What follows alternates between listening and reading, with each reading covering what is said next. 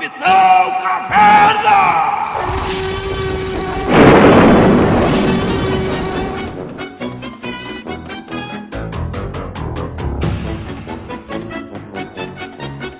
Querida, cheguei! Elo Perdido.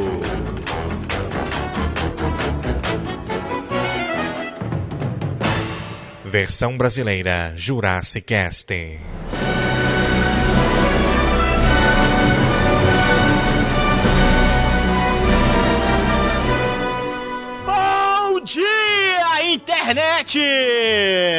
Nós de novo, Jurassic Cast no ar! Sim, meus caros, voltamos para mais um épico episódio de O Elo Perdido. Dessa vez nós voltamos diferente. Voltamos diferente porque por que voltamos diferentes? Vocês já já vão saber por que nós hoje estamos um pouco diferentes. Nós estamos hoje analíticos. Esse quem vos fala é Manuel Calaveira, mas obviamente eu não estou sozinho. Estão aqui comigo Miote. E aí galera, muita gente quer saber como a gente se conheceu. Eu vou dizer como eu conheci o Bruno. Eu conheci o Bruno filmando ele no balé. Mentira, rapaz. Você conheceu o Bruno quando você fazia aula de balé com a mulher dele? Que nada, ele que dança balé lá, eu tô filmando ele. E eu tenho provas disso. Porra, o Lago dos Hipopótamos, né?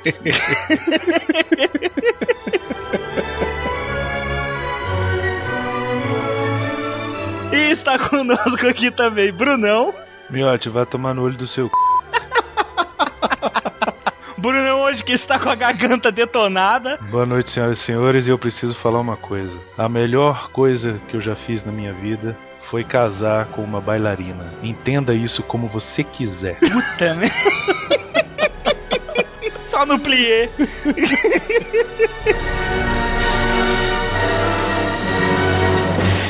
estamos aqui também com um convidado mais do que ilustre, mais do que importante também. Temos hoje a presença de um psicólogo, cara. Sim, Roberto Silveira, o psicólogo que hoje tá aqui, foi convidado pelo Jurassic Cast. Se convidou também, porque é um folgado caraca, pra poder tá fazendo uma análise mais aprofundada do que cargas d'água acontecem nessa porra desse filme. E aí, galera? Valeu, obrigado aí pelo convite, né? Legal a gente tá, tá, tá se encontrando aí pra, pra tá falando um pouquinho desse filme.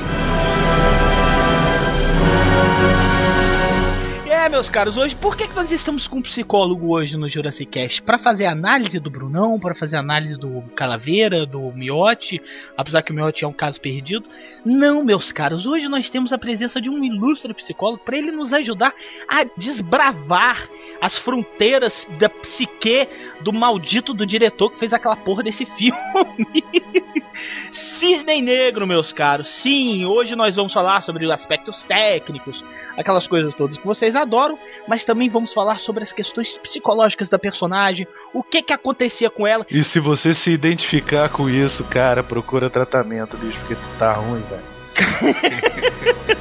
então, meu cara internetico, não sai daí, o Jurassic Cast volta já já.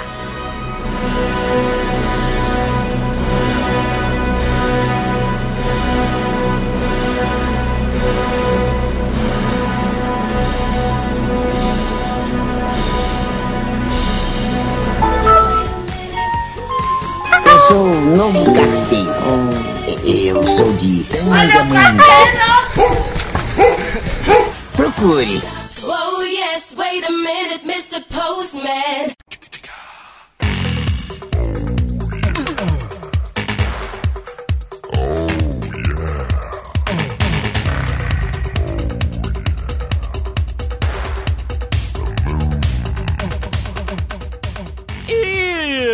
Estamos aqui agora nos reclames do Jaiminho, cara internetico. Voltamos, estamos aqui agora porque daqui nunca saímos, né? Nós não temos o que fazer da vida, afinal de contas, se a gente tivesse alguma coisa. Se nós fôssemos pessoas de sucesso, esse programa não existiria. A grande verdade é essa, não é verdade? pessoal? Ah, é, eu já tava fazendo outra coisa da minha vida. Porra, tomar no c...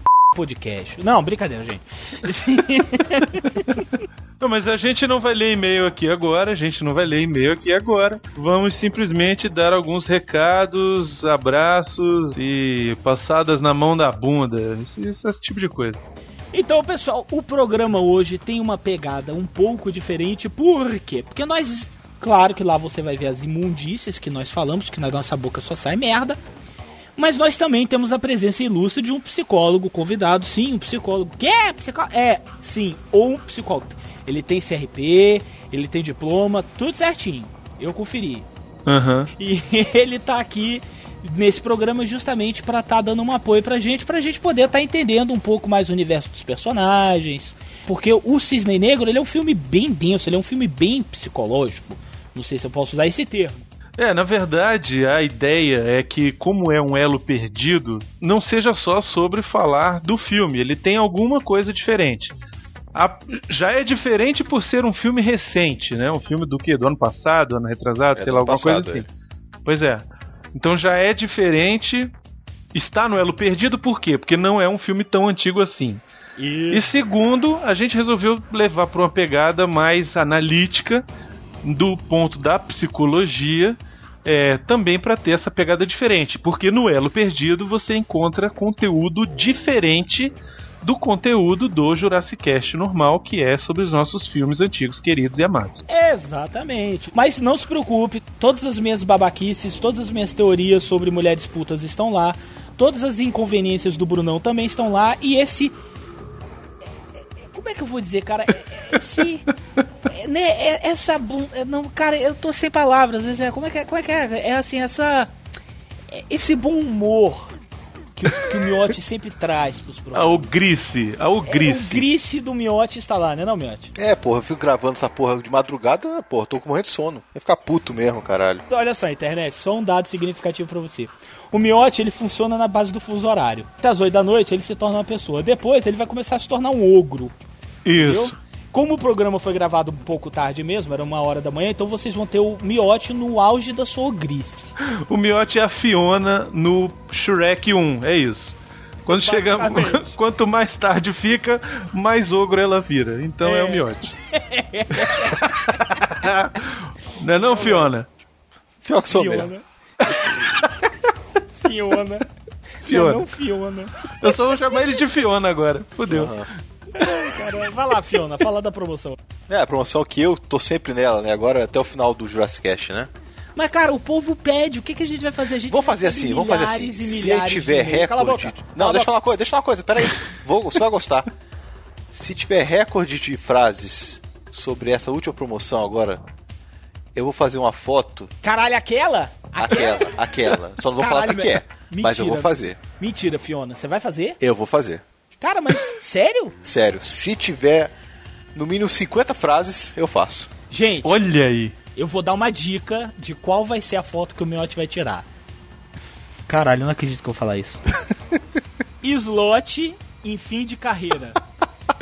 Quem acompanha o Jurassic Cast sabe do que eu tô falando. Cara, Eu não amor- acredito nisso, cara. Eu tiro. Se tiver 50 frases, eu tiro. Mas eu quero saber, eu quero saber se vai ser aquela da toalhinha ou se vai ser aquele tá de bruços. Cara, É, não sei ainda Miotti, não. você não vai ter coragem, velho. Uma das Você não duas. vai ter, Você não vai ter.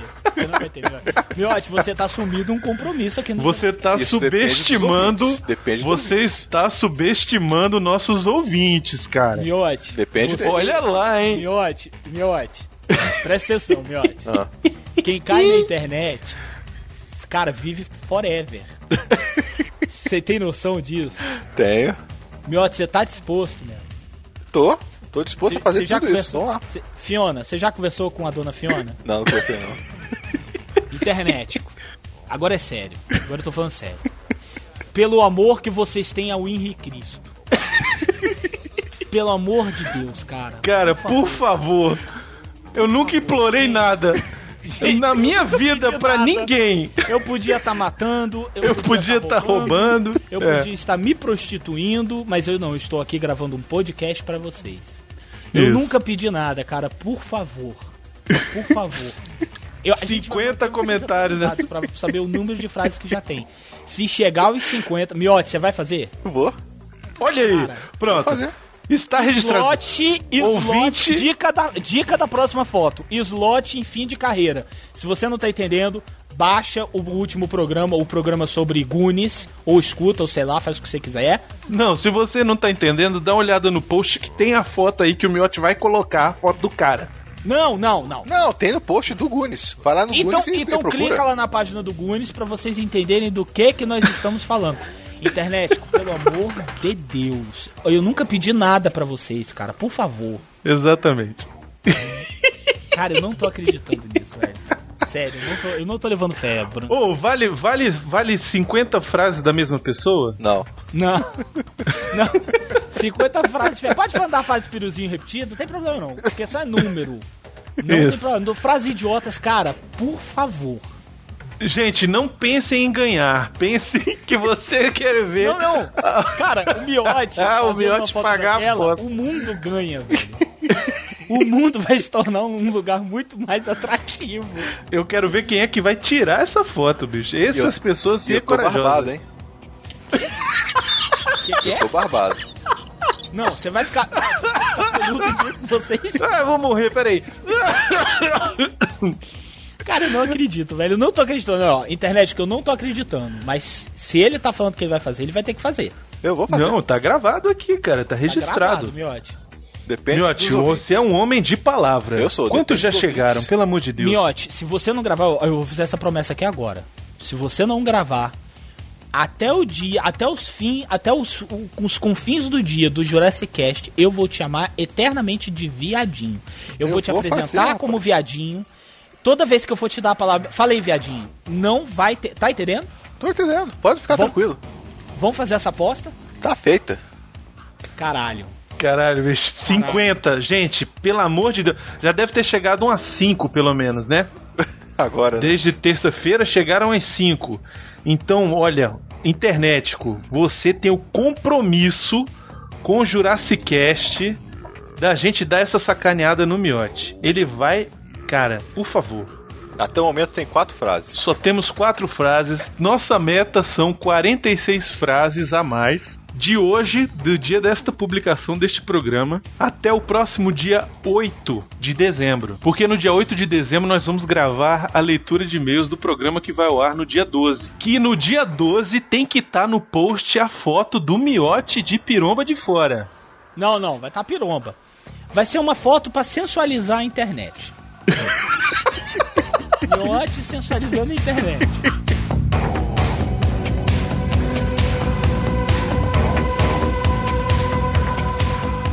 Parabéns lá o, o Tucano, ao PH. O Iradex tá maneiríssimo. Cara, eu vi o último vídeo de vocês e eu tenho que falar uma coisa pra vocês. O Torinho, ele tem cara de taxista, velho. Vocês perceberam isso? É verdade, taxista da Globo. Taxista gente boa. Sabe aquele taxista gente boa? Aquele taxista que você vira, que vira pra você e fala assim: onde é que a senhora quer que eu lhe deixe? Aí você fala assim, ó, quero que você me dê lá, lá, sei lá, no circo voador. Aí a senhora quer que eu pegue a, a barra, a senhora quer que eu pegue. Ah, vá pela barra, porque a barra tem a praia. Não é, velho? Não tem aquele cara de taxista, gente boa, velho. Não, e aí ele vai puxar aquele assunto maneiro da semana. A senhora Vai, viu o que aconteceu essa semana, não sei o que. É verdade. Um abraço pro Torinho. Torinho, você é o taxista dos podcasts.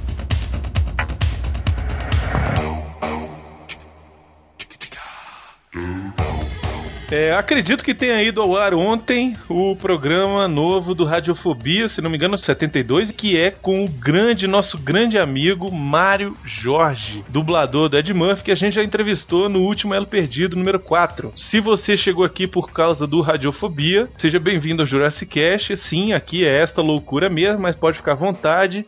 E se você não chegou aqui pelo Radiofobia, mas já é nosso Ouvinte? nosso grande amigo, já, já é nosso ouvinte fiel, vá lá escutar o Radiofobia, cara. É com o Mário Jorge, bicho. Pô, tá maneiro pra caramba.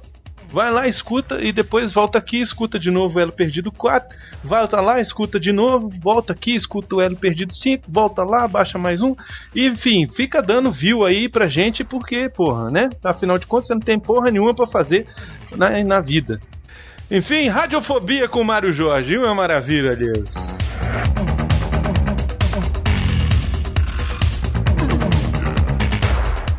Internetico, agora você tem a missão de ajudar a definir o rumo do Jurassic Cast. Como assim? Olha, o Jurassic Cast tá crescendo, tá criando asas e tá voando.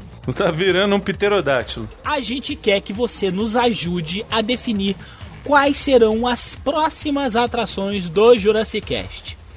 Obviamente as coisas não vão sair muito do comum. É tudo muito já no dentro do comum. Mas a gente quer saber se vocês gostariam de ver o Jurassic Cast falando sobre esses assuntos. Então, como é que você vai fazer? Você vai entrar na Facebook. Na Facebook você não vai entrar porque não tem como entrar. Você vai entrar na fanpage do Jurassic Cast lá no Facebook. E lá vai Isso, ter um- cara no livro. Isso, Cara no livro. Cara no livro. Cara no Lá livro. Vai ter uma pequena, uma pequena enquete, né, Brunão?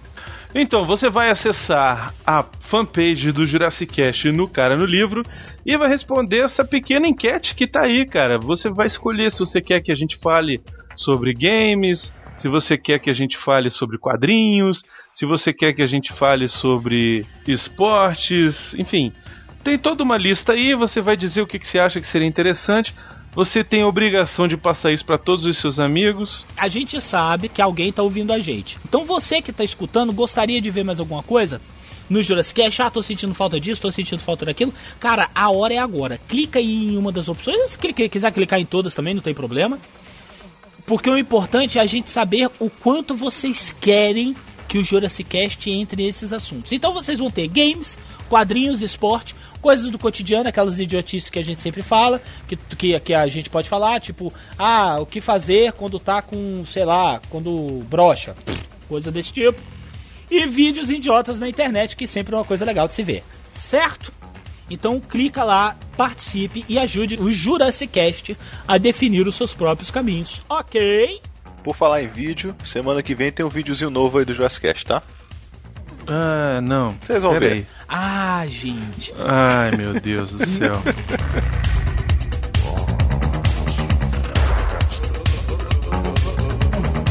Chega de idiotices, cliquem no play. Aliás, vocês já clicaram no play porque vocês estão escutando isso. Fiquem agora com o programa, com o programa, o programa do Cisney Negro, ok? Até a próxima, internet. Tchau.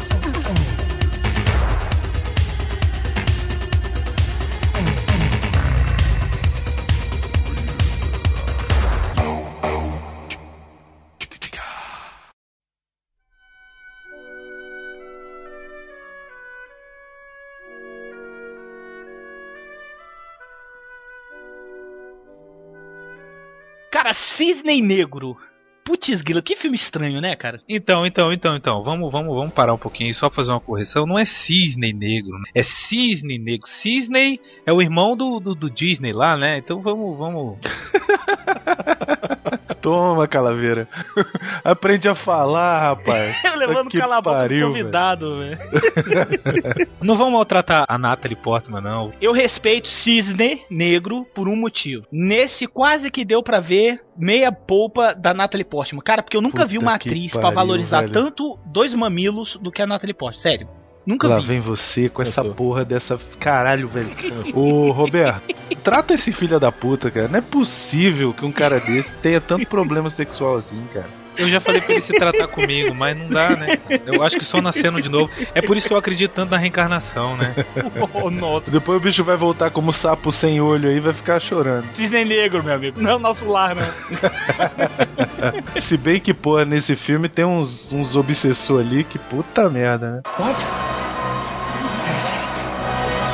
Lançado em 4 de fevereiro de 2011 no Brasil, que inclusive até concorreu ao Oscar. E na minha humilde opinião, teria ganho no lugar daquela bosta daquele discurso do rei, que, porra, só me fez dormir. Olha, eu vou falar uma coisa com toda sinceridade pra vocês. Eu preferi muito mais o discurso do rei do que o Cisne Negro. Mas é porque você é um idiota. Você gostou do Conan. É que você não gosta de balé. Se você gostasse de balé, você gostava do Cisne Negro. Você é do movimento homossexual gago.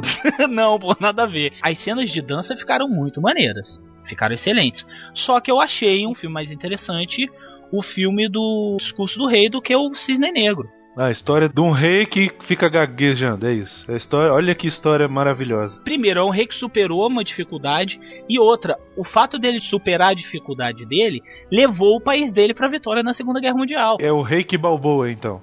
Não, porra. claro que rei que babou. Não, nós vamos voltar ao Cisne Negro, né? Porque o, o Rodrigo ele gostou do Conan. Então, o novo! O novo! Ele gostou do novo Conan, do Momoa, então, cara, a sua opinião não conta hoje. Cara, eu tô vendo que a minha opinião não conta mais pra nada.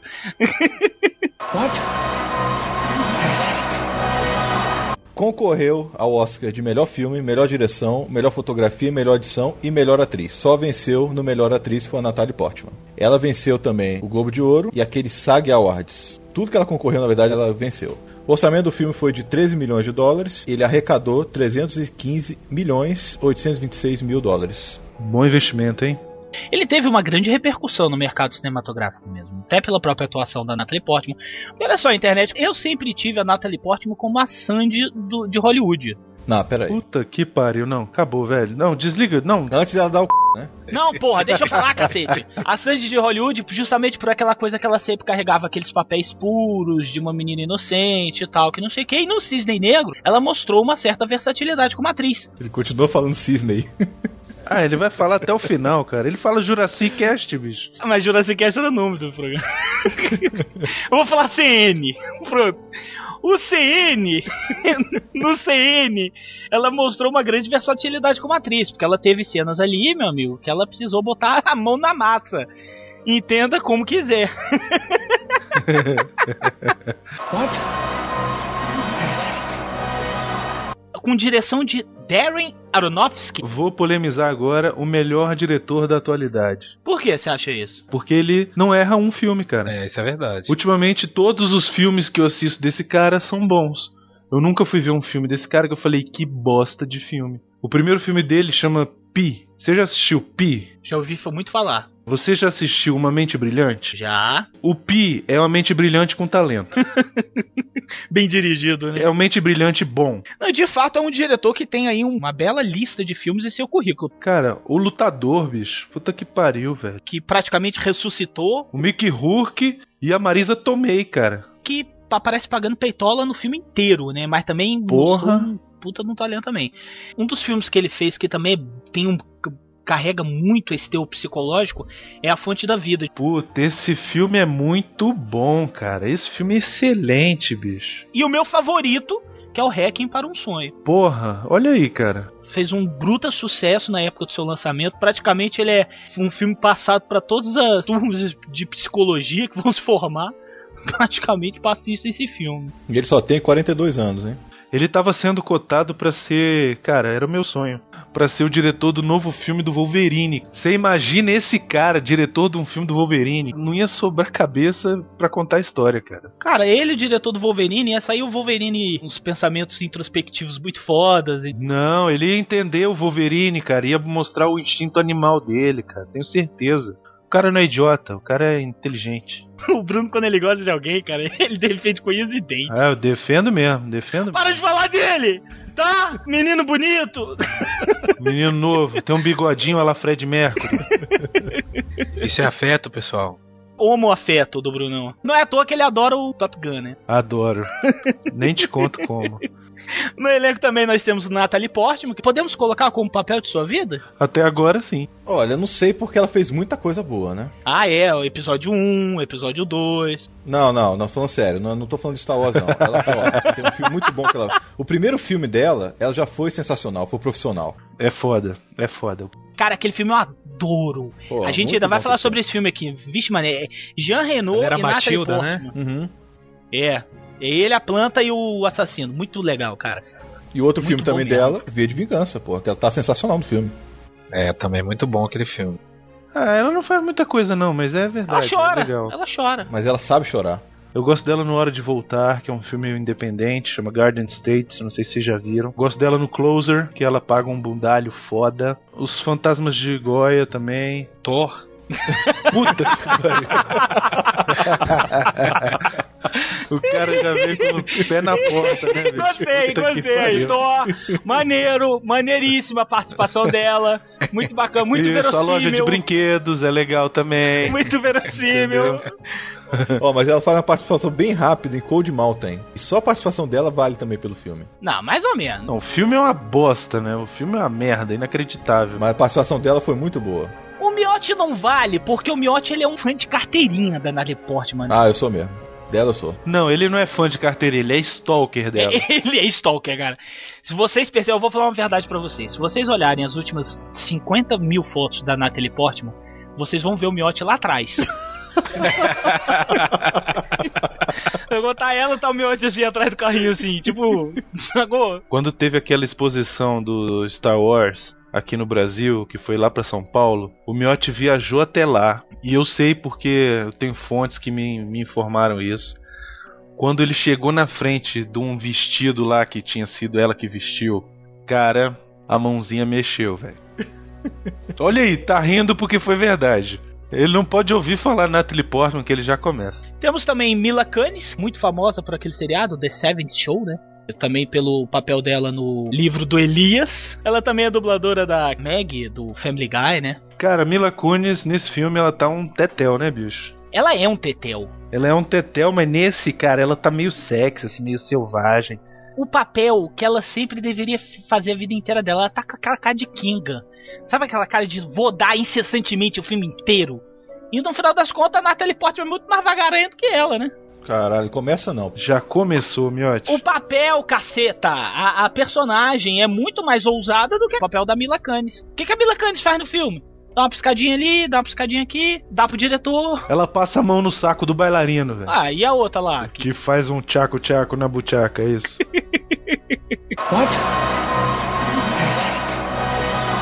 Continuando, temos Vinter Castle. Qual o nome dele? Puta que pariu. Repete aí. Vincent Cassel. Ah, tá. O que, que eu falei? Falou Vintage. E como é que é? Vissan Cassel. O que eu disse? Vintage. E como é que é? Vissan Cassel. O que eu disse? Vintage. E como é que é? Ai, cale-se, cale-se, cale-se. What? Ele é francês. Hein? Francês e come a mulher mais gostosa do cinema francês. Isso. Esse cara, ó, ó, para tudo.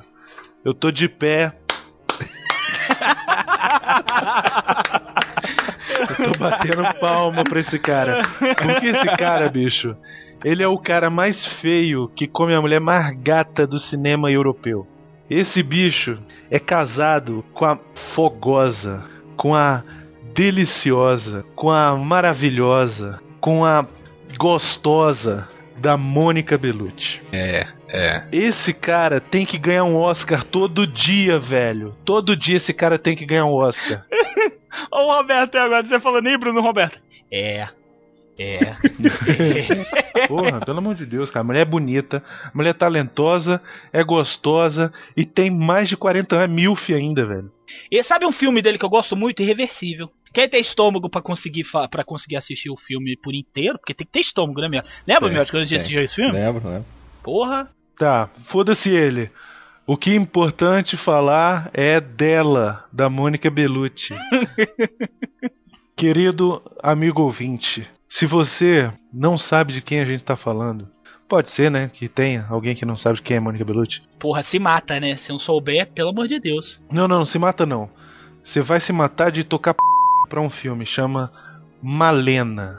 Esse filme é sublime, rapaz. Esse filme. É sublime, cara, porque todo mundo na cidade quer torar a mulher, bicho. Isso, bicho. E ela aparece pelada o filme inteiro. Nossa, nossa senhora, esse filme é demais, cara. Malena, olha aí. Malena, olha a dica. Dica do Brunão, Dica Malena. Do... Depois eu que sou tarado, né? não assista, não assista Cisne Negro, foda-se o Cisne Negro. Malena. What? Temos também a presença ilustre de Barbara Hershey, que tá muito bem nesse filme também, com uma mãe pra lá de esquizofrenizante, né? Tá que o psicólogo me deixa mentir. O que, que você acha, Roberto?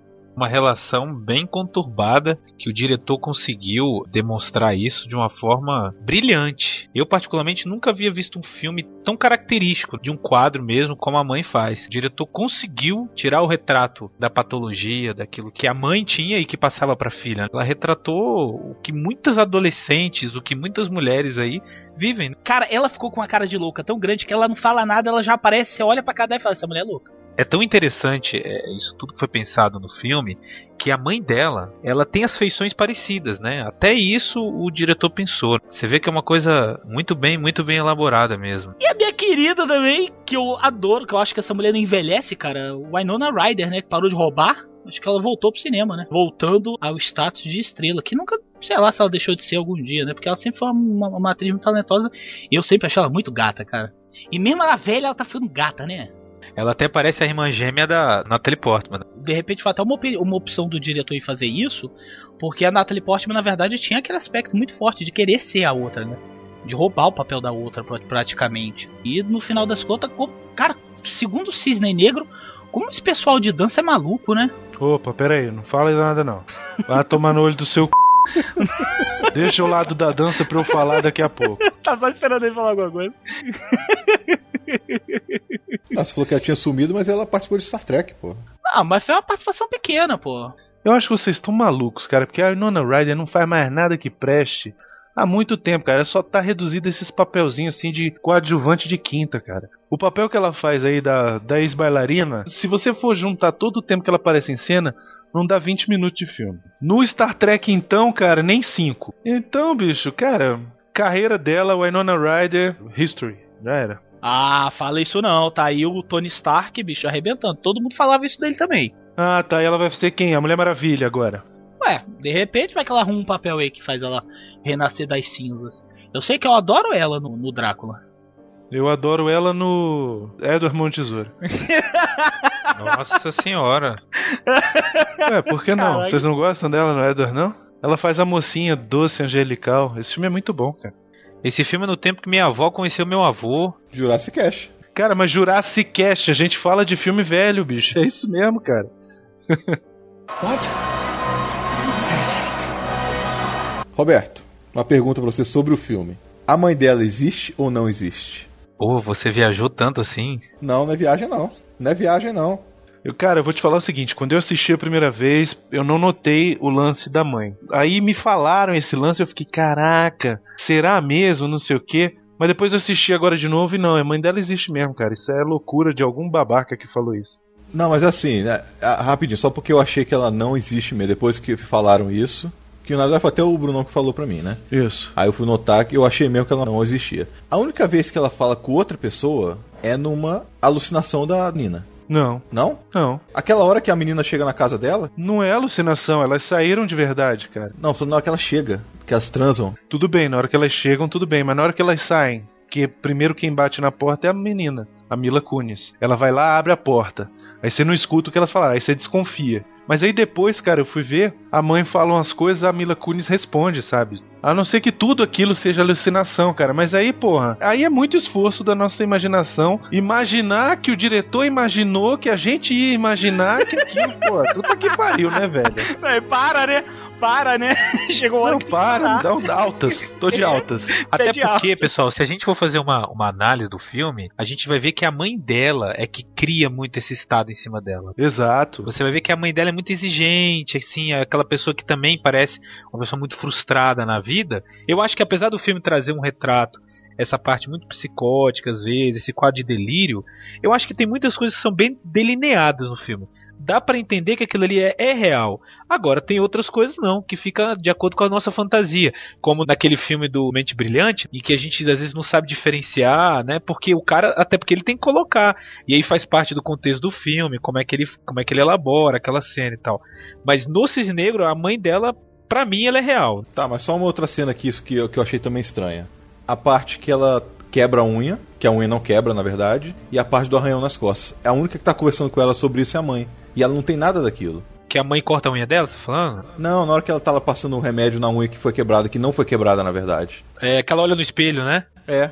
Que só a mãe tá vendo aquilo. Ela e a mãe, né? É. E a mãe dela parece muito com ela, né? Uma feição Pois assim. é, ainda tem filme. isso, né? Quando a gente estava discutindo sobre a pauta do filme e tal, o Miotti me falou sobre essa teoria de que a mãe dela não existia e tudo. Eu, na hora, eu refutei na hora. Eu falei, ah, cara, nada a ver, a mãe dela existe sim. Mas teve uma cena que me chamou a atenção depois que eu revi o filme. No final, quando ela vai fazer a apresentação, quando filma a mãe dela na plateia assistindo a apresentação, a mãe dela tava com aquela mesma roupa michuruca que ela usava em casa. Aí quando eu olhei, quando eu vi essa cena, eu falei, pô, peraí, cara. Se a mulher tá indo numa apresentação de gala com aquela roupa de bailarina que Deus me livre, pô, aí eu fiquei meio confuso. Não, mas isso é porque, cara, a mãe gastava todo o dinheiro da casa comprando as coisas de balé pra menina. Justamente. E aí ela não tinha dinheiro pra comprar roupa nova pra ela, cara. É, pode, é, pode ser uma análise, né?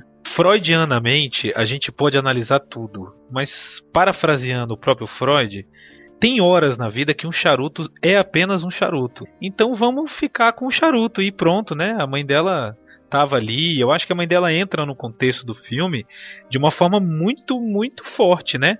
Até porque as cenas que a menina projeta na hora que ela tem a, a, a relação lá com a outra, isso me parece ser uma projeção muito da mãe, da figura da mãe, né?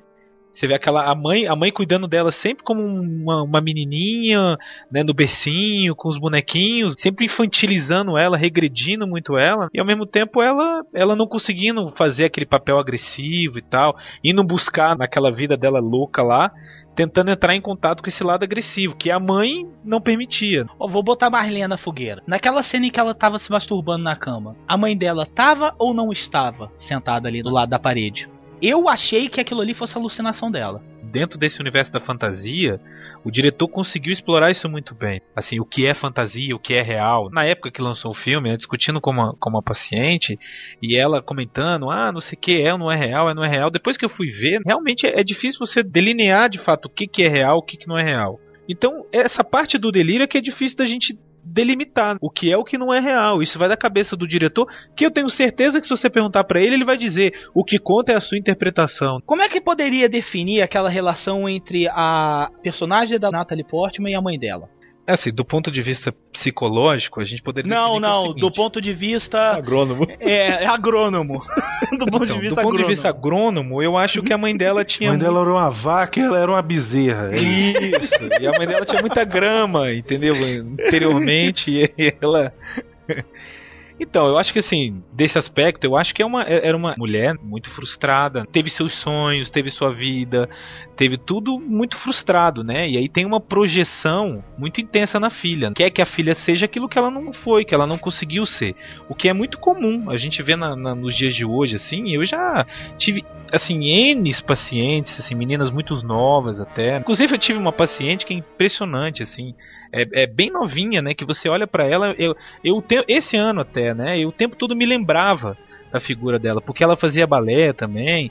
Então assim, você você às vezes pega essas pessoas, né? Você assim, se depara com essas pessoas em consultório, você conhece uma realidade muitas das vezes muito muito forte, que na vida fo- aqui fora parece uma coisinha perfeitinha. Então, no caso dela, no caso da mãe, por exemplo, é toda a frustração sendo jogada na, na, na filha. E ela aceitando essa frustração, ela entrando nesse, nesse colúrio emocional que a mãe envolvia, que a mãe fazia. Então, você vê que o filme ele é todo retratado em cima disso. O quarto dela é cheio de, de ursinho de pelúcia. A mãe tá sempre ali, a mãe vai e corta a unha dela. Tem toda aquela, aquela regressão muito forte que gera nela, na personagem da, da Natalie Portman, um quadro obsessivo muito grande. Aí essa análise, que é uma análise muito interessante, né? O porquê do cisne branco e o cisne negro. Você vê que ela não consegue expressar a agressividade dela. Aquele diretor, que é um cara muito, muito sedutor, muito típico, nem bem de artista, né? Que você vê assim, esses caras são muito. O artista, para ele ter uma, uma certa. Uma certa abrangência. Você já foi seduzido por algum diretor? Não, não, por diretores não, mas. Por atores sim, né? por atores sim. Já pensou o cara revela, não, já fui di- diretor da escola uma vez, tá? E aí, como é que foi? Eu gostei. Então, pessoal, é, eu acho assim que ela teve uma, uma relação que foi muito bem retratada. Esse lado mais obsessivo. A gente vê na vida aqui fora, muitas meninas normalmente passam por essa questão, esse, esse lado dessa obsessividade, às vezes com o pai. E aqui no filme retratou muito da mãe. E eu acho assim, do ponto de vista psicológico, a mulher quando ela tem esse, esse enfrentamento com a mãe, ela, ela sofre muito mais. A mãe, assim, é uma coisa muito, muito forte. O próprio Freud dizia, mãe é mãe. É, o Traje a Rigor também falava isso. Não, pera aí, para tudo. É, não, era o Cacete Planeta. Caceta e Planeta diz o seguinte, essa frase é importante, por favor, ouvintes. Mãe é mãe, paca é paca. Mulher não. Mulher é tudo vaca.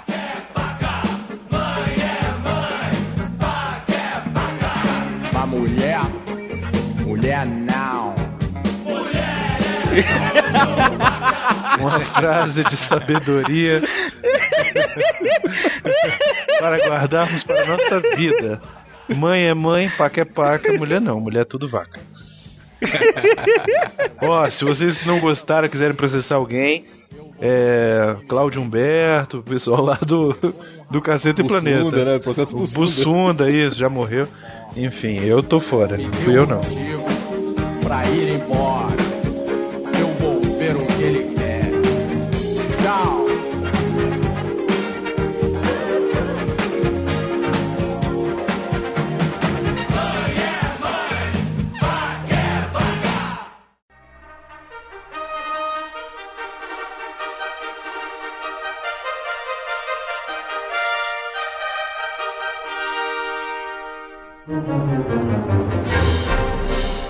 Nós temos aqui praticamente no Jurassic Cast duas autoridades em balé. Miotti e Brunão. Brunão, porque. Não, não! Eu tô rindo porque é uma coisa que passou a fazer parte da minha vida. Pois é, o Miotti é praticamente uma sumidade em balé, porque ele não faz outra coisa desde 2005. que Ele só fica filmando aí os eventos de balé em Brasília e sempre muito requisitado. E o Brunão, como a gente obviamente sempre fala aqui, que é, é marido de uma bailarina. Aí eu quero perguntar pra vocês dois assim, vocês já viram muito essa questão competitiva de pais pra filhas, pais pra filhos? Essa coisa meio cisne negro mesmo? Cara, isso é direto, assim. Não só. Não, não perto, não próximo, mas assim. Coisas que você escuta. Eu, eu pelo menos escuto a, a minha esposa comentar e tal. Sabe assim. É, não vou citar casos nem nomes aqui pra não comprometer ninguém, mas cara, isso é direto, bicho, isso é direto. Não chegando a esse ponto do filme tão agressivo, né? Porque no filme a mãe é muito mais agressivo. As mães chegarem com as alunas pra, pra minha esposa, que ela dá aula, cobrar da menina. A menina tá no baby, sabe? Baby class, que é a aula pra criança de 4 anos de idade. Aquela que você gasta uma fortuna pra ver a garotinha vestida de bailarina. Isso, porque ela no palco não vai fazer nada, entendeu? Mas a mãe querendo que ela faça. Ah, não, professora. Desse jeito não vai dar. A menina não fez nada. Você não tá ensinando direito. Minha senhora, ela tem quatro anos, caralho. A menina não vai conseguir fazer nada, sacou? E assim, o, o pai e a mãe revoltados, porque não aceitam aquilo. Eles querem, sabe, que a menina já esteja, sabe, no 15 nível, no 15 dan do balé, sacou? E impossível. faixa preta, né? Quer que a garota vire faixa preta no balé. Já. preto. A professora, ela não, aprende, ela não aprendeu um catar, ela não aprendeu nada. É, não, o tchutchu dela não é o preto agora? Tinha que ser, né? Titio preto. Ela chegou no titio preto. É. Puta que pariu. E aí, Miotti? Não, mas eu vejo sim. Na, na, na- tem umas academias aí que eu, que eu faço filmagem.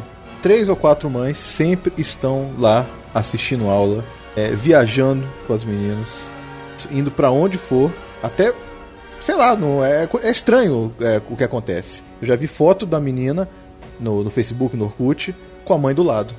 Você pode perceber que essa, essa- esse quadro ele é presente na vida cotidiana, né? O quadro que é mostrado no filme, né? Cara, ô, Roberto, é- deixa eu só te interromper um pouquinho. É, o, o mundo que é retratado nesse filme do balé é definitivo, cara. Não vão fazer outro filme que vai retratar o mundo do balé tão bem quanto esse filme retratou.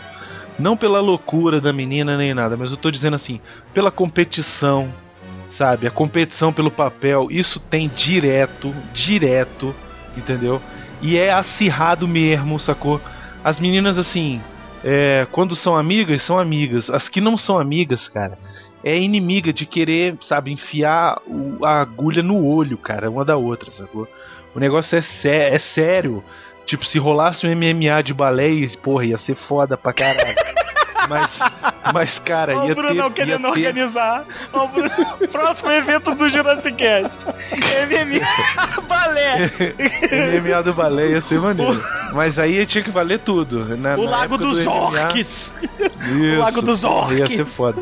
Mas é um contexto, né, Brunão? Muito parecido com o contexto das modelos, né, cara? Se você for ver, é Isso. uma, é uma coisa muito cruel, Isso. né? Uma coisa desumana mesmo, né? A cobrança é muito grande, sabe? A competição é muito grande, é muito acirrada. Os próprios, assim, a questão do professor, né, que você falou, o cara sedutor e tal. Isso tem de caralhos, sabe assim? Muito, muito. Aquela obsessão de, amarrar o, o- a sapatilha daquele jeito e riscar e não sei o que, e o ensaio interminável, e aquele negócio de cara, tá perfeito e o professor encher o saco e dizer que não tá, e aí a pessoa se desesperar e chorar e não sei o que.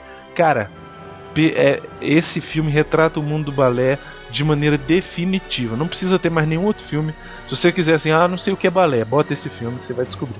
Se a gente for fazer uma reflexão e, e, assim levar isso pra outros lados da vida, né, cara? A gente vai ver que é desse jeito em todos os cantos. Eu fico me imaginando muitas das vezes assim no meio do futebol, né, no meio do esporte, né? É por isso que essas pessoas muitas das vezes piram, né? No meio, no meio, por exemplo, da música, aonde você vê que assim o, o- o uso da, da, da, da droga, o quanto que é presente, o quanto que é forte, né? É uma competitividade que é desumana. É desumana porque é impossível que a pessoa desempenhe um papel que seja possível. Não é possível.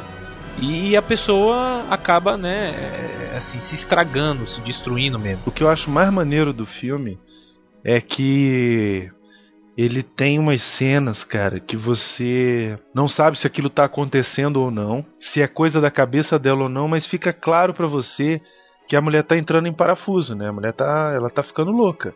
E você não sabe se é realidade ou não.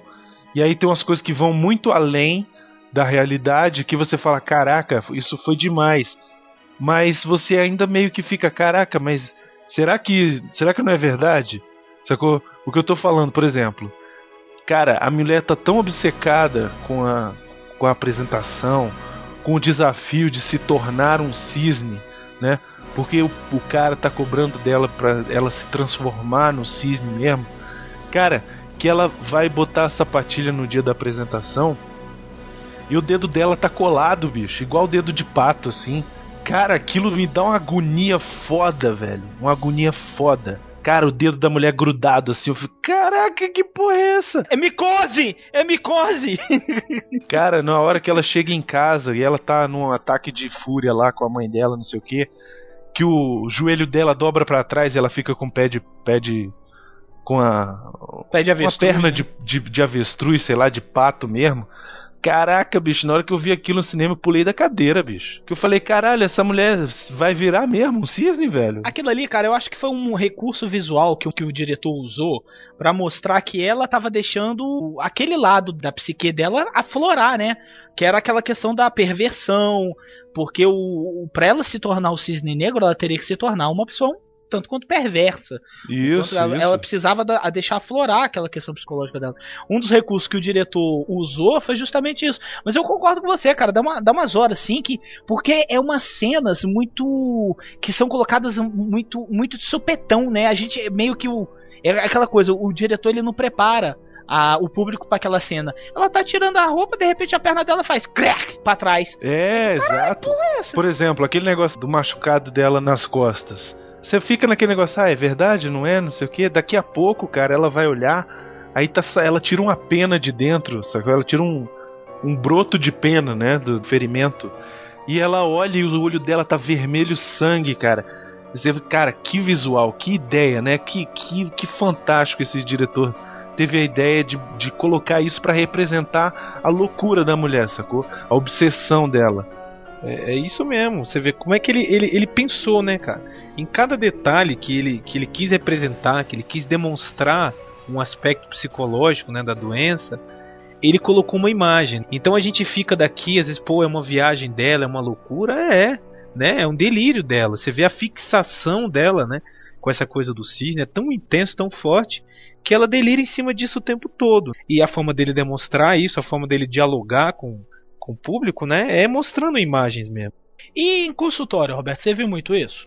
Esse tipo de patologia, assim, especificamente, de, de ter uma presença de delírio tão intenso assim, eu confesso a vocês que eu nunca, nunca atendi, né? Mas eu tenho quadros, assim, é, é, é, às vezes muito fortes, né? Quadros de É, até porque é esse, esse grau que o, de delírio que você tá falando que a, a personagem no filme demonstra, aquilo ali já tá beirando a esquizofrenia mesmo, né? Aí já, já chega a tá precisando de psiquiatra mesmo, né? É não, aquilo, remédio. não, aquilo ali já tá precisando de internação já. É, porque é difícil de você tratar, né? Esses quadros, assim, você tratar em, em, em consultório, esses quadros muito intensos, assim, muito, muito, assim, vamos dizer que é há, há muita desestrutura na pessoa, não é muito indicado. Eu, eu, por exemplo, tenho atualmente um paciente que tem um quadro de esquizofrenia, né? A gente conseguiu dar, um, dar, um, dar uma estabilizada nele, ele é um homem, né? Mas no começo, assim, por diversas vezes ele entrava no consultório e ele dizia que ele era um soldado vietnamita e que ele ficava observando se tinha alguém ali que ia atacar ele, que ia atingir. E às vezes ele pegava um, um, alguma coisa, um livro que tem no consultório ali, algum, algum símbolo que tem alguma coisa na cabeça dele, ele, ele, ele psicotizava em cima daquilo, né? Fantasiava. Mas com o tempo a gente foi, com a medicação, esse delírio foi controlado. E hoje já é uma forma muito mais tranquila, já é um paciente mais estabilizado. Com esse tipo de paciente, você tem que dar mais uma estrutura de apoio e educar a família. Porque muitas das vezes a família, ela literalmente ela lava as mãos no sentido de que, olha, nós somos normais e ela é anormal, né? Ou seja, é, é, é uma coisa assim, joga pro mundo porque o problema é dele, né? E a família quando tem uma certa, uma certa condição financeira, né, acaba até internando, acaba até levando para esses centros aí, que a pessoa acaba ficando pior, né? Como é que se detecta esses sintomas? Assim, pessoal que estiver escutando aí em casa, que tiver curioso alguma coisa nesse, nesse sentido e tal, como é que a pessoa detectaria? O que o Calaveira tá querendo dizer é o seguinte: se você tá em casa você viu o seu pé virando o pé de um pato, escuta agora. escuta agora que nós vamos te dizer que você está precisando de um tratamento. É isso que ele está querendo dizer. Todo mundo tem um quadro de sintomas. Agora, o que, que é a doença? A doença é a síndrome. E o que, que significa síndrome? Síndrome é um conjunto de sintomas. No instante que você faz, né, você faz uma catalogação de todos esses sintomas, você vai fazendo essa análise e ver se a pessoa tem ou não tem uma patologia. Só os sintomas ainda também não é necessário. Muitas das vezes, uma avaliação para que a gente dê um diagnóstico é, é, é, é necessário que a gente veja se aquilo está gerando sofrimento na vida da pessoa, se está gerando sofrimento na vida da família. Então a gente tem que ter muito cuidado, sabe? Muito cuidado de rotular. Tem muitos profissionais que rotulam com muita facilidade, né? De fulano, fulano é assim, fulano é assado, né? E o sujeito vive com aquilo pro resto da vida dele. Agora, agora eu vou fazer uma pergunta pra você, Bruno. Você tá falando esse negócio da competitividade. Por que, que rola tanta competitividade? É porque não tem espaço para todas? Ou é uma questão egóica mesmo, de ego? Cara, eu acho que entre as duas coisas é ego, é querer provar que é a melhor, sabe? E do ponto de vista psicológico, Roberto, o que, que, você, que, que, que você acha que levaria a criar a se criar tanta competitividade nesses meios assim? Por exemplo, no do balé. Historicamente, o ser humano já é competitivo desde quando ele começou a, a assim, talvez é, do ponto de vista primitivo lá atrás. Eu acho que é um, é um contexto que sempre teve presente. O, o, problema, na verdade, não é a competição, porque a competição é sadia. O problema é não saber perder, né? O problema é você não entrar em contato com, essa, com esse lado humano, né? Porque você começa a se tornar desumano quando você começa a não entender a sua dimensão humana nesse, nesse lado. Quando você não começa a, a não se aceitar. Então toda essa frustração ela é muito jogada nos, nos, filhos. Os filhos é que vão receber tudo. E aí recebem dessa forma. Tem pessoas que conseguem sublimar isso e outras não. A mulher, por exemplo, acaba, acaba lidando com, com um aspecto muito difícil da vida. Que é essa cobrança da imagem. A mulher por si só ela já tem isso.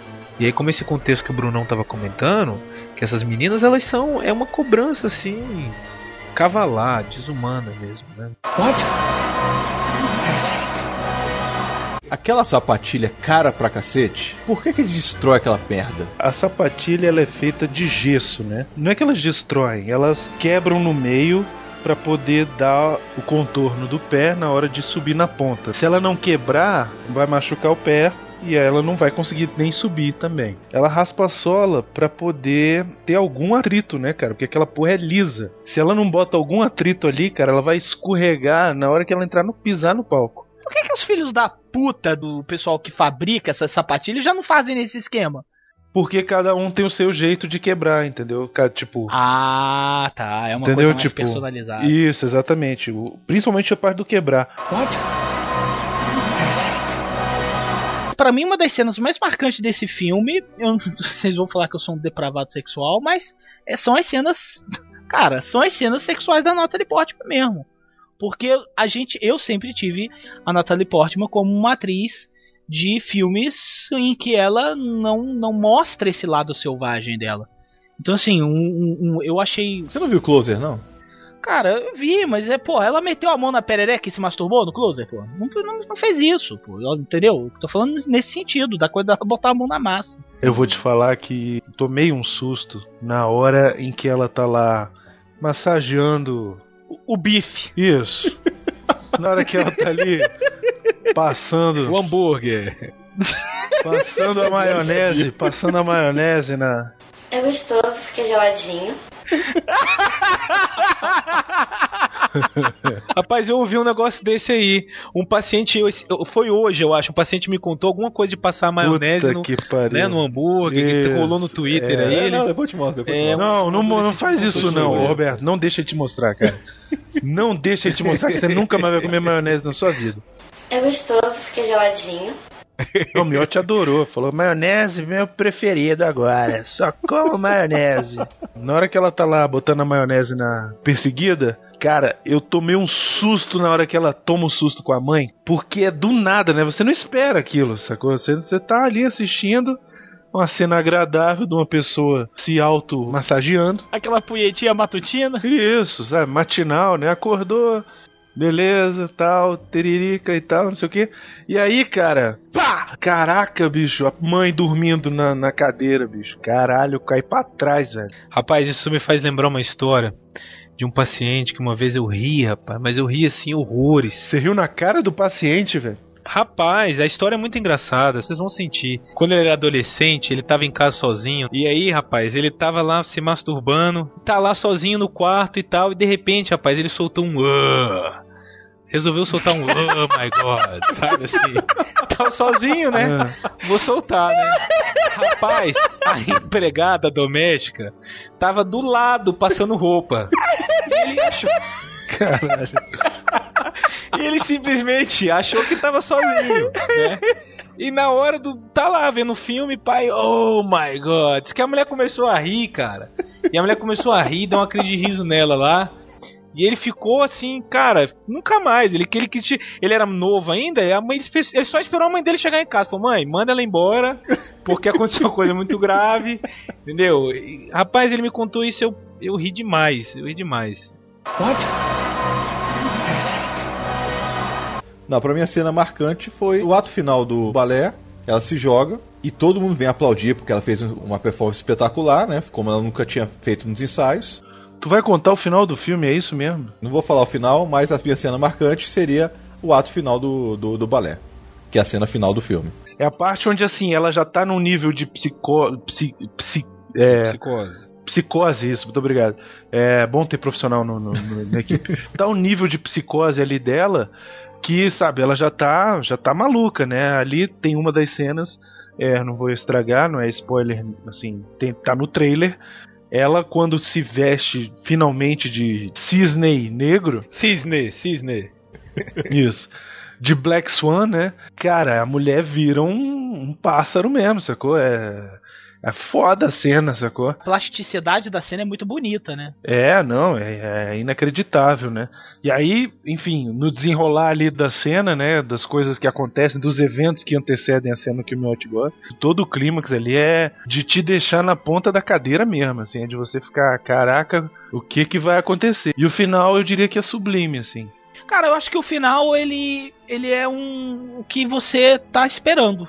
Eu acho que não tem não teria como como o diretor terminar o filme de uma maneira diferente. Eu também acho que não, é verdade. E ela ainda ganhou o Oscar ali pra mim, que ela fala, eu fui perfeita. E ela foi perfeita. Pra mim, ela foi perfeita nesse filme. Ah, meu Deus do céu. Fanzuco, Fanzuco. Devassa. Devassa.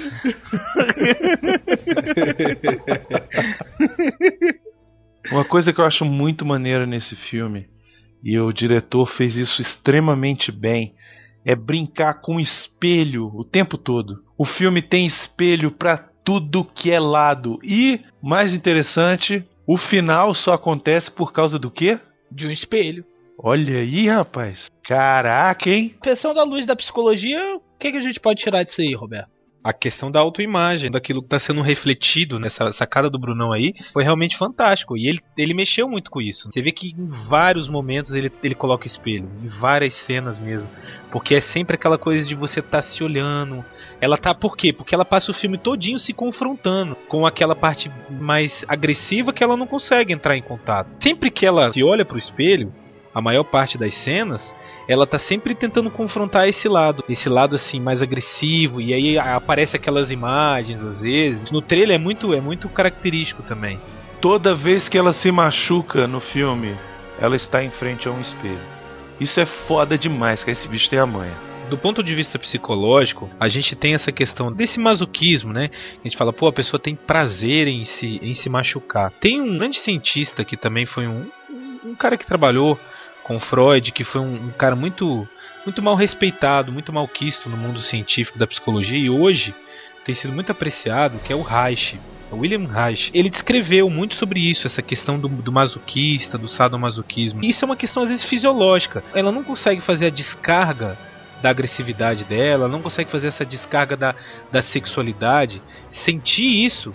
Então isso vai para o sistema nervoso periférico e a pessoa tende a se machucar e ela sente a dor, literalmente. Só que é uma dor que tem esse misto da, dessa descarga. Isso que você falou, ela tinha muito isso. Você vê que a sexualidade para ela foi ficando uma coisa 880. Ela não conseguia ter uma, uma, uma expressão da sexualidade tranquila.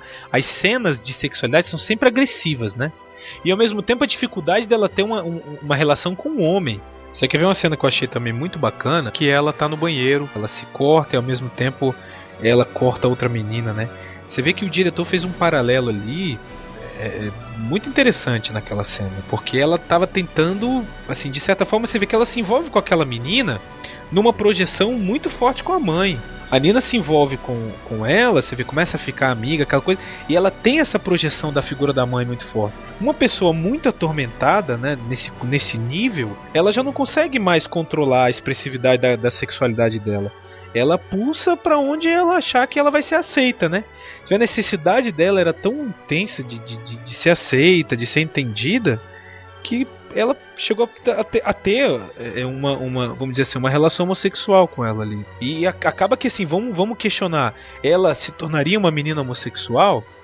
no futuro, né, numa realidade da nossa vida, seria uma, uma menina dessa a, a se tornar uma, uma lésbica, né, na sociedade, é uma questão assim, são, por isso que eu falo, são, são questões reflexivas fortes e de difícil resposta às vezes. Já ali no ato final, quando ela vira o cisne negro, a representação do diretor escolheu fazer ao colocar ela durante a cena em que ela está como cisne negro, ela está se transformando realmente num cisne negro.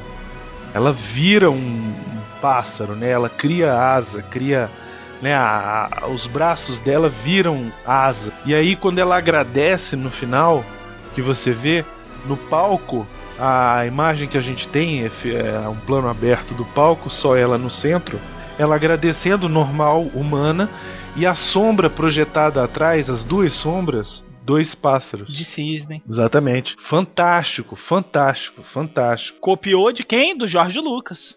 Menininho é a sombra do Darth Vader. Nossa What?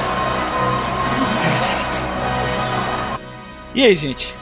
Querem acrescentar mais alguma coisa? Eu quero saber se a mãe dela existe ou não.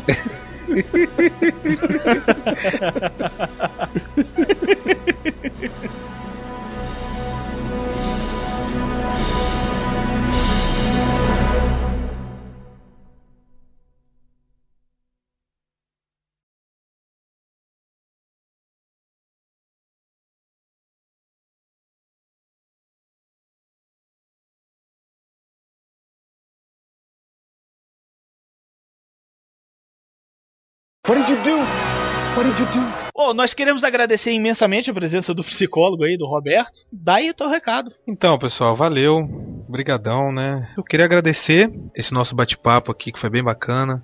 Que eu acho que é muito importante a gente poder levar esse, esse espaço para essas pessoas, né? Quem sabe a gente não tá levando aí também uma oportunidade das pessoas estarem se entendendo, se conhecendo. Porque a vida aí fora hoje em dia tá cada dia mais cruel, né? Eu queria agradecer a todos os ouvintes também que vão estarem com a gente aí, ouvindo esse programa. Agradecer a todos os meus pacientes, que sem eles a minha profissão não, não teria sentido nenhum. Né, agradecer a vocês, agradecer a minha noiva, que também vai estar me ouvindo aí, com certeza. Tá me ouvindo, né? Um beijo, Gabi. Pois é, agradecer a todos os meus amigos, a todo mundo que faz parte da, da minha vida, todo mundo que faz parte do, desse trabalho. Sou psicólogo de, de uma das maiores empresas de seguro do Brasil, que é a Caixa Seguros, e eu lido com, com situações assim de estresse, de coisas constantemente, diariamente, né? E eu posso atestar que não tá fácil. Não tá fácil para as pessoas enfrentarem suas dificuldades, suas dores, né? E é isso aí. Valeu, brigadão. É, chegar um paciente lá no consultório, manda fazer balé. Puta merda. A pessoa fica mais obsessiva, mais, vamos dizer, tudo que tem no filme. What did you do? What did you do? É, isso é verdade. rapidinho, rapidinho, vamos, vamos dar uma pausa aqui. Bruno, Oi. tá algum problema na sua, na sua conexão aí? Por quê? Porque desde o começo tá falhando muito sua conexão. Sua, sua voz tá picando muito. Minha voz pica você mesmo, é isso mesmo. Aqui pra mim não falhou em momento nenhum, mas eu tô gravando independente. Pra gente tá falhando, eu estou falando. Se você quiser eu não falo mais, fico calado, é isso que você quer? Não, porra, eu tô falando porque sim, porque às vezes fica difícil entender você. Não, então eu não vou falar mais, É não. só isso que tá acontecendo. Não quer desconectar e conectar de novo, não, pra gente tentar? Não, não, quero não. Eu desconecto você. Não, vou ficar calado. O Brunão hoje tá com, tá com um problema na, na garganta e ele tá todo dodóizinho. Ele tá. Hum, Hum, todo dói. Magoei. hum, todo dói, tá doendo. Polina! É. tá, tá doendo. What did you do? What did you do? A gente fazendo uma comparação, você, você assistiu o Segredo de Break Break, Break Mountain, né? Eu acho que é alguma coisa assim. O, o Andrew. É, então, o Andrew ele faz uma. Uma... Andrew? Andrew. Andrew! Não é Andrew, não. É Andrew. Hit. É Andrew Ledger, não é? Hit Ledger. Hit. Você falou, você quis dizer o nome do ator? Eu quis dizer o nome do ator. É Hit. Puta que. Depois fala de mim. Eu pensei. É Hit Ledger. Andrew! É Hit Como é Ledger. que é? He- é- é Andrew, Andrew Headleg, né? Caralho. Como dizia minha velha mãe, Whitney Rich Houston. Isso. What did you do? What did you do? É. Próximo. Vamos lá já? Ô, carinho. Não, já falei tudo, cara. Mônica Bellucci, Malena, é isso. Acabou o cast. Podemos ir embora. Beleza. Jurassic Cast ficaria por aqui. Obrigado, Roberto, pela presença. O Brunão agora vai ter que sair porque ele tá ocupado. Isso. Vou ver Malena. What did you do? What did you do? Gente, o Miote, rapidão, Miote. Tu é enrolão de mulher, né, bicho? Puta que pariu. Tu já tá na quinta noiva, né, velho? Seguida. Cara, o Miote, ele é igual o Chapolin, ele não tem namorada, ele tem noiva. Isso. Vocês já repararam que o Chapolin sempre vira pras mulheres e fala assim: Você quer ser minha noiva? Isso. É sempre assim. É direto, cara. Ele, ele, ele pula a etapa, entendeu? É. What did you do? What did you do? E é uma gracinha, né? Ela também fez. Ela, ela tem, tem uns trabalhos interessantes no currículo dela. Assim, não. não de meu Deus, que atriz e tal, mas assim, coisas no sentido de você reconhecer, por exemplo, no livro de Eli, ela teve uma participação um pouco apagada, né? Mas enfim, foi um filme que, que fez bilheteria, então tá lá, né? Eu não vi. Eu preferi a estrada. Mas é um, é um filme legal, bacana. Quem, quem curte aí, a galera que do, do Jurassic Cast que é gamer, que cu- curte Fallout, vai se identificar muito, que parece bastante. Pô, eu pensei na hora que você tava falando a galera que, que é gay, que curte muito. Eu falei, pô, que legal, eles já estão até com o público gay, já estão assim, entrando já no mundo moderno. É né? a maior parte do nosso público, é gay. Praticamente, praticamente em virtude dos apresentadores, né? Porque o Miotti e o Brunão. É, desconheceu no balé, né? Gostam, né? Pô, Da coisa. E como? E como? Como todo mundo. Então, é. Mila Kunis.